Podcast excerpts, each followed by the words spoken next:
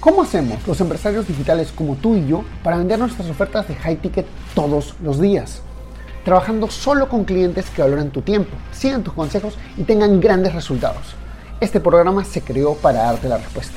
Acompáñame mientras explico mis 14 años de experiencia en negocios para llevar mi empresa consultora a facturar 10 millones de dólares, compartiendo contigo lo que hago para duplicar las ventas de mis clientes y las mías. Mi nombre es Javier Lastarria y bienvenidos a Vender para Crecer. Yo te cuento algo, algo mínimo, porque esto me pasó hace como un par de años, tres años creo, la primera vez que ya tengo algo de, algo de seguridad financiera, que me lo trajo el que también. Fue como que estoy, como, estoy conversando con una chica y la, veo, estamos en una reunión de trabajo y, y, se me ocurre la tontería de comprarle un anillo. ¿Ok? Así, un anillo, un anillo cualquiera. ¿no? Entonces agarro bajo, no había joyerías ni, o sea, no había, el sitio donde podía encontrar anillo. Encontré un sitio, un anillo, pagué creo que cuatro veces o cinco veces lo que hubiera pagado en un mercado por el mismo anillo de pacotilla. Pero lo compré, pude hacerlo, no me dolió, no me incomodó. Y fue como para en ese momento dije, este soy yo, carajo. E, este soy yo, el que puede hacer lo que le da la gana en el momento que le da la gana, comprar lo que quiera comprar, divertirse, recolectar. Entonces, para mí fue ese pequeño momento, pero quisiera que nos cuentes tú ¿Cuál fue uno de tus momentos más felices? Uno de tus momentos dijiste, oye, carajo, este, esto soy yo, este soy yo, este es mi, vida, mi camino, mi, viaje. Mm, mira, pues, de hecho sí que tiene además dos vertientes, porque luego siempre escuchas ¿no? lo que te dicen o cómo juzga la gente. Y para mí fue eh, poder comer y cenar en restaurantes fuera de casa siempre y sin mirar mucho los precios. Y eso aquí lo puedo hacer. Seguramente en París o en Miami eh, no, porque hay que mirar los precios de la carta, etcétera. Aquí tienes muy buena calidad, puedes vivir en sitios alucinantes eh, sin mirar mucho cuánto cuesta, ¿no? O con el nivel que tengo, pues sin, sin, mirar mucho lo que, lo que cuesta. Y ese fue un punto de decir, bueno, además de ser feliz y disponer de mucho tiempo para explorar, me gusta mucho explorar, eh, puedo hacer esto, que es no pensar más que en, ah, ¿qué me apetece? Ah, pues voy a este restaurante que me encanta, o yo a este otro. E incluso no parar de descubrir restaurantes, porque esto es como, como una gran ciudad en ese aspecto. Pero por el otro lado, había gente que me decía, hombre, claro, es que si te vas a Asia, pues Asia es muy barato. Ojo, este es uno de los puntos, este de los, eh, de los barrios de Bali más caros que hay. Es decir, ¿Tú estás en donde? ¿En. Sí, en. Entonces, Changú es donde ahora que hay menos gente, sigue habiendo vida, sigue habiendo cosas, sigue habiendo sitios eh, muy chulos, pero es uno de los más caros. Tú te sales dos o tres calles y ya ahí es barato, ¿no? Pero aquí no, y vivir tampoco, y la villa tampoco. Entonces, eh, pero poder hacerlo es como para mí es ese cambio. Y decían, ya, bueno, pero, jolín, poder hacerlo en Miami. Digo, sí, pero ¿qué quieres? ¿Estar trabajando media vida para lograr eso que quieres? O buscar el camino más corto, empezar a vivirlo, motivarte y seguir. Yo no, en realidad no me voy a parar, no es que sea un equilibrio de decir, bueno, ya no quiero igual cobrar más, no, los retos van creciendo. Igual ahora al tener tanto tiempo, ah, pues me interesa pues el sector inmobiliario, ¿no? Y para mí es nuevo y vas explorando y vas viendo oportunidades de negocio que aquí hay muchas, o cualquier otro sector o lo que quieras curiosear. Al final yo soy también muy curioso, multipotencial y acudes a muchas cosas, ¿no? Pero es eso, y que la gente te diga, sí, bueno, pero no lo puedes hacer quizás en España y por eso te has ido a Asia. No, me he ido a Asia porque me motivaba y si a mí me va a hacer crecer. O sea, pasar por Dubai, por ejemplo, y estar en Dubai me motiva muchísimo por ver esa ostentación de riqueza, etcétera, y dices, bueno, vale, igual no quiero yo vivir con un Lamborghini, además por estas calles no lo puedes usar, pero, pero te motiva, te dices tú, oye, ¿por qué no un poco más? O, ¿vale? Entonces, está en esa, esa doble vertiente y, sí, hay un equilibrio, pero desde el punto al que llegas siempre vas, vas, a ver un poco más allá y vas a ver cuál es el siguiente paso. Y ahí estamos, ¿no? En el camino, como todos. Eh, cuéntame un poquito, hace unos días justo vi que vinieron tus viejitos a visitar, tus papás, a ver.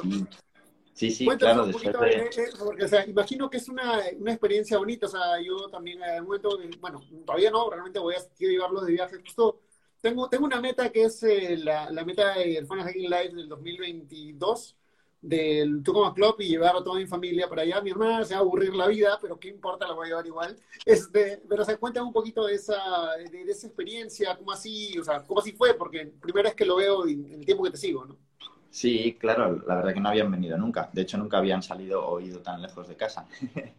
y y fue bonito, sí, porque cuando yo, por ejemplo, eh, vendí las empresas en España para iniciar este camino, esta aventura, eh, mi padre se jubilaba y les invité a, un viaje a Ibiza, que nos pilla más cerca, y también por recordar, ¿no? Cuando yo era un niño me llevaban de vacaciones a Ibiza y dije, ahora os voy a llevar yo.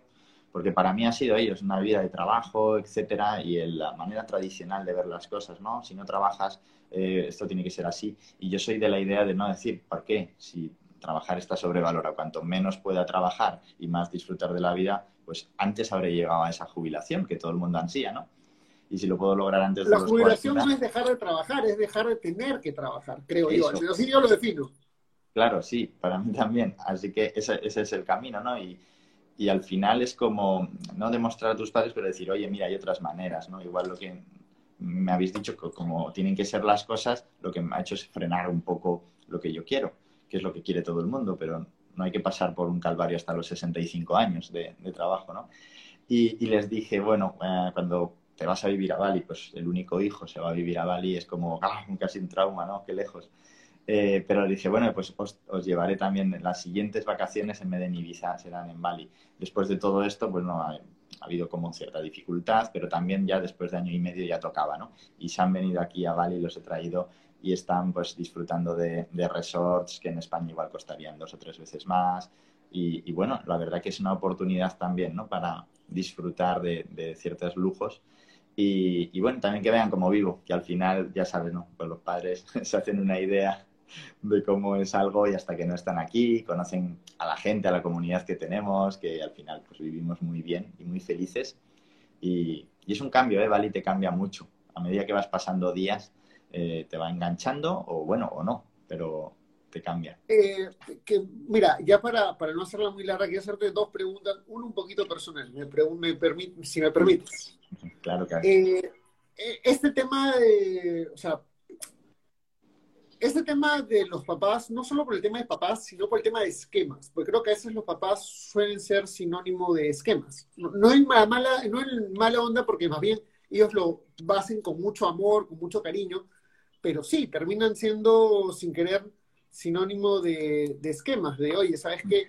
Solo se puede hacer esto, solo puedes ir por este camino, ¿no? Entonces, eh, eh, como que, y lo digo, o sea, primero voy a hacer un pequeño statement y de ahí te hago un poquito la pregunta, pero es como que hay muchas personas que de repente están viendo esto o lo van a ver después en la repetición o, como sea, que dicen, oye, no, tengo que hacer esto porque así lo dicta mi mamá incluso, ¿no?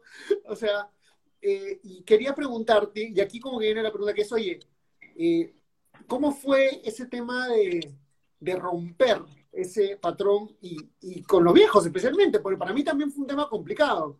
Cuando hice, cuando venía mi primera consultoría, mi papá me dijo, bueno, ahora ya puedes, ahora ya puedes regresar a la universidad, estás en la universidad, se ha pedido, ¿por, ¿por qué? Todo lo contrario, entre más, no necesitas esa vaina. Entonces, no sé, cuéntanos un poquito tu experiencia, ¿no? Eh, cuando rompes estas, estas barreras, ven a las empresas, me voy a Bali, Estás loco, hijito, ¿no? ¿Cómo fue? Es, sí, la verdad. Bueno, yo pienso que con los padres estamos como rompiendo barreras toda la vida, ¿no?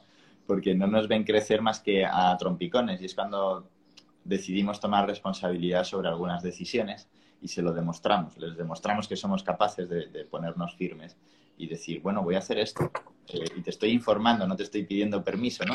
Pero todo eso es un camino. A mí me escribe gente también muy joven que tiene dudas para elegir la carrera o que piensa que ha equivocado y el mayor problema es cómo comunicarlo a los padres porque va a parecer un fracaso, etcétera. Entonces yo pues ya fui dando pasos, yo ya cambié de carrera después de llevar cuatro años en una, me cambié de carrera a otra, eh, luego salté a los negocios, luego monté otro negocio diferente, para mis padres pues era disperso.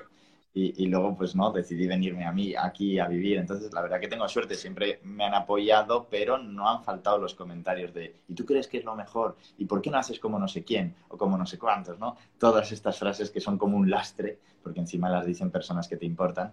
Eh, pero es ganar autoconfianza, ir trabajando eso, que es lo que le digo también siempre a la gente, eh, y creer en ti. Tú tienes que creer en ti, porque no vas a estar nunca más cómodo que haciendo lo que más te apasione a ti independientemente de lo que digan los demás.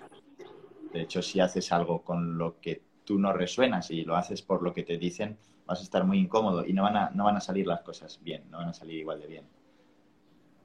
Qué, qué, qué, qué importante, ¿verdad? Yo, yo, me acuerdo que cuando a mí preguntan en la, ya no, o sea, en las asesorías, ah, no, cuando asesoro empresas, los empleados, las empresas me preguntan, ¿tú qué has estudiado? Les digo, yo tengo una formación multidisciplinaria.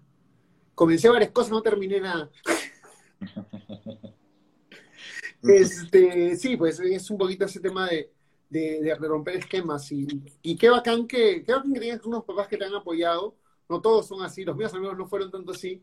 Eh, pero creo que este es un mensaje importante, no solo para el tema, para las personas jóvenes o mayores que lo estén viendo, que tengan, que estén, que lo piensen por los papás. Yo creo que los papás son un sinónimo de, de un esquema, que no necesariamente es malo, pero no necesariamente es el nuestro. Claro, es el de otra época, es el de la seguridad, el del miedo. Muchas veces nos pasan sus miedos y esto ocurre, pero estamos viviendo en otro mundo diferente, pues claro, eh, ellos están más de plan de pensiones, eh, el trabajo estable, si puedes asegurarte un sueldo, ¿por qué no hacerlo? Y nosotros somos como otra especie de emprendedores, un mundo más global, más dinámico, mucho más rápido, eh, en el que la incertidumbre pues se lleva mejor, entonces no nos afectan tanto estas cosas, ¿no? De la incertidumbre. Y bueno, hay que entenderlo. Sí, eh, y bueno, la otra pregunta que hacía ya es un tema de repente un poco más este, ya personal, porque digo, siendo también una, siendo una, una de, las, de los destinos que voy evaluando para, para ir migrando de Lima a la Gris, que le tengo un odio horrible, pero eh, me he definido primero tener ciertas cosas establecidas para, para, para, no estar viajando y cambiando de negocios también a la vez. Eh, cuéntanos un poquito de, de, la vida en Bali, de, de del, del, no sé, del estilo, de la vibra, de de lo que te gusta, de lo que no te gusta. vale, pues eh, primero, ah, la gente pues se hace la idea, ¿no? Bali sí está en Indonesia, pero Bali es un oasis dentro de Indonesia, porque incluso gente de España me decía, bueno, pero es un país musulmán, ahí las mujeres no tienen libertad, etcétera. Y eso es real en países musulmanes, como lo es Indonesia, pero Bali es un oasis. Y es por la religión, son hinduistas y el 90% de la gente es hinduista. Entonces es una sociedad muy abierta, por eso están aquí pues todas las modelos del mundo en su bikini, en su playa, como si podría ser, eh, yo qué sé, Río de Janeiro, ¿no? Y, hay libertad en ese aspecto y también mucho respeto, mucho respeto por lo que hacen los demás. Aquí nadie se mete con, nadie. Conviven muy bien eh, tres religiones o más, entonces como sociedad hay mucho que aprender de, ellos y, como cultura pues eh, también, ¿no? Tienen sus cosas. en cuanto a medio ambiente, pues es exuberante, es, es un paraíso, pero al ser un país en vías de desarrollo, pues la, tratamiento de residuos, el plástico, todo esto, no, bueno, está sucio. Está sucio, hay mucho plástico, muchos residuos, es un gran problema eh, la contaminación. Pero aún así, bueno, ya como decimos siempre aquí, ¿no? Qué buen trabajo hacen los Instagramers. No, no, sale o no lo sacan y es que puedes encontrar rincones muy bonitos, pero sí, si miras al suelo siempre vas a ver plásticos y entonces eso no se ve tanto.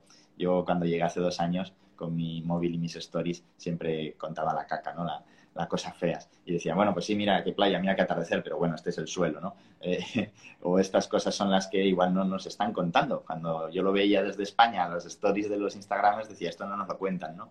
O este truco, o esto no es así, mira este monumento, pues en realidad está rodeado de esto. O detrás justo está esto, lo que no nos cuentan, ¿no?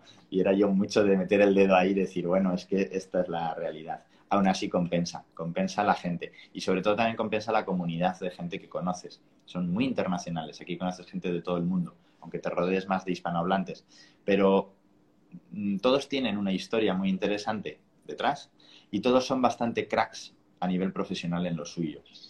Eh, incluso ahora más, eh, con, este, con esta desbandada general que hubo ya hace un año y medio y que nos hemos quedado solo los residentes, etcétera, y ya no hay, pues eso, tanto mochilero o tanto nómada, se han quedado los que de verdad o tienen una estabilidad y pueden trabajar desde cualquier parte del mundo y eligen estar aquí, a, gente que tiene empresas aquí, eh, lo cual las empresas aquí es como una gran oportunidad. Cualquier país en vías de desarrollo, empresas tradicionales, hablo, crecen o pueden crecer muy rápido y al final es una población que aunque esté como muy cerrada por idiomas, el indonesio no está tan conectado con otros, son grandes fabricantes y exportadores y son 300 millones de personas. Entonces, cualquier cosa que hagas, incluso... Joder.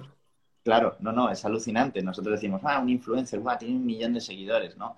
Y dices tú, aquí, cualquier persona que se ha hecho un poquito famosa por cantar, por pinchar música, por lo que sea, pues tiene 22 millones de seguidores. Porque es un país enorme que además vive conectado todo el día al móvil. Tienen conexiones, barato, internet y, están todo el día con el móvil. Tampoco hay, no son gente igual tan trabajadora y están con el teléfono todo el día, TikTok, Instagram. Entonces las comunidades son gigantescas para gente indonesia.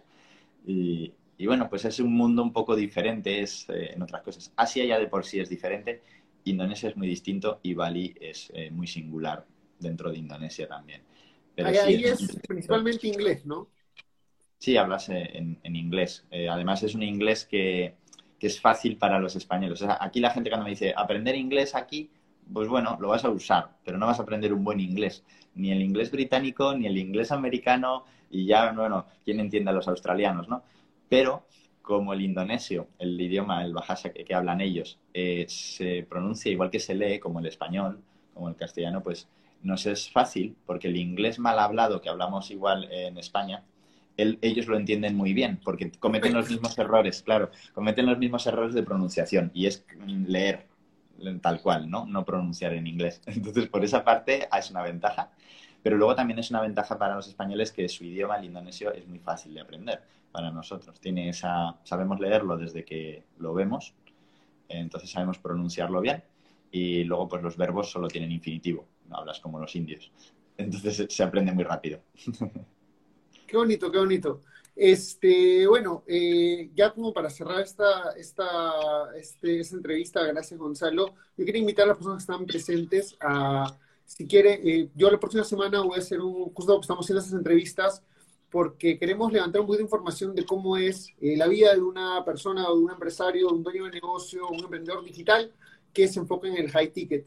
Vamos a hacer lo que se llama en Clubhouse el desafío high ticket de cinco días, va a ser eh, a partir del lunes 19. Si quieres recibir los enlaces y todo eso, eh, pues puedes ir a mi bio y ahí va a haber, va a haber el enlace de eh, un grupo de Telegram donde puedas registrarte y ahí vamos a poder recibir, vas a poder recibir todas las, todas las actualizaciones. Este, oye, Gonzalo, muchas gracias por estar aquí, eh, por compartir este tiempo con nosotros.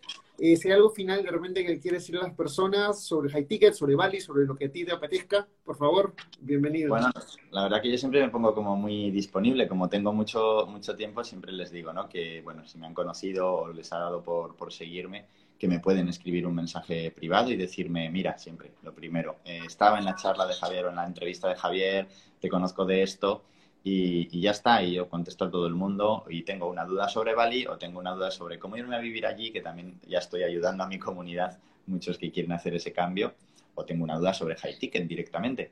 Y si no, bueno, intentaré conectarme a ver si por horario encaja a Clubhouse y disfrutar con, con vos. Ah, esa es la, última pregunta que te quería hacer, porque todos mis negocios están en este lado. Encima, España está seis horas a diferencia de Bali, ¿verdad?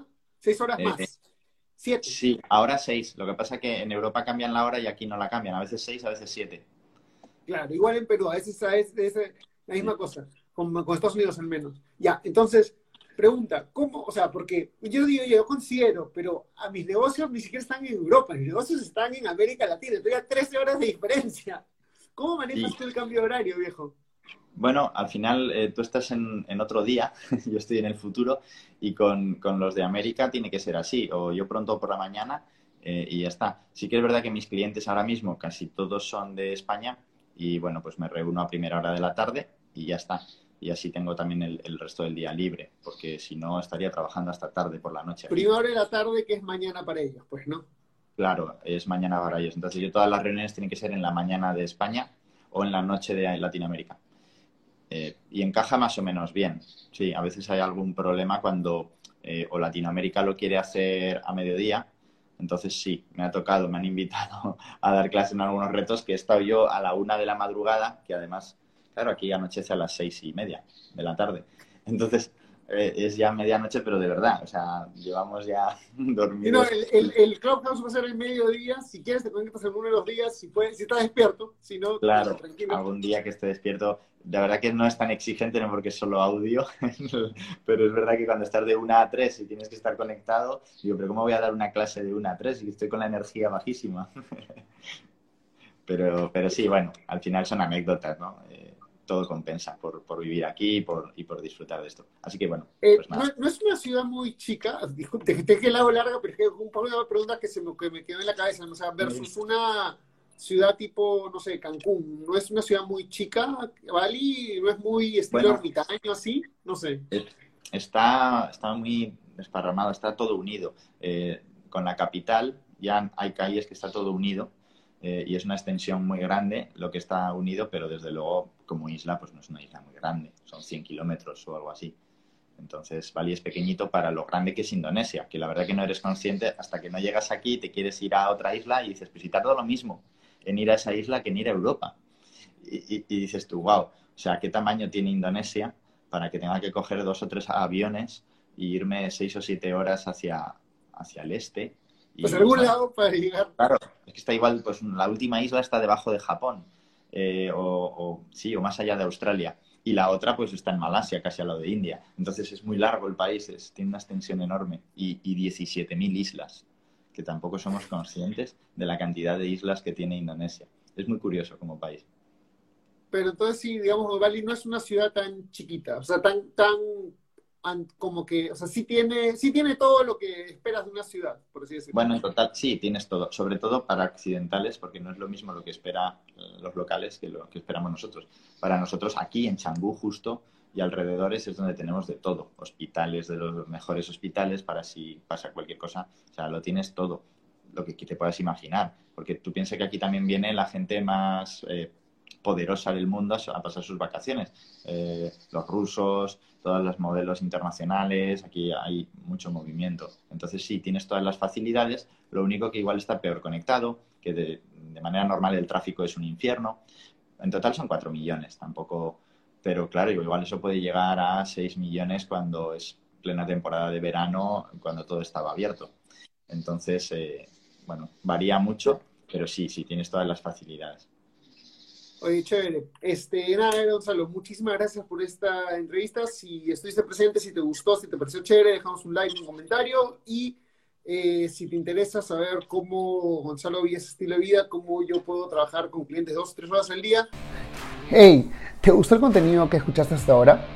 Entonces te invito a ser parte de nuestra comunidad donde todas las semanas creamos nuevas cosas como cómo pasar de low ticket a high ticket o tácticas para vender 100 mil dólares al mes. Todo esto está en nuestro grupo privado de Facebook. Entra a secretosparacrecer.com y únete ahora. No olvides que si dejas tu email también te llevarás una serie de clases gratis que no están en ningún otro sitio. Anda a secretosparacrecer.com y regístrate ahora. Es 100% gratis.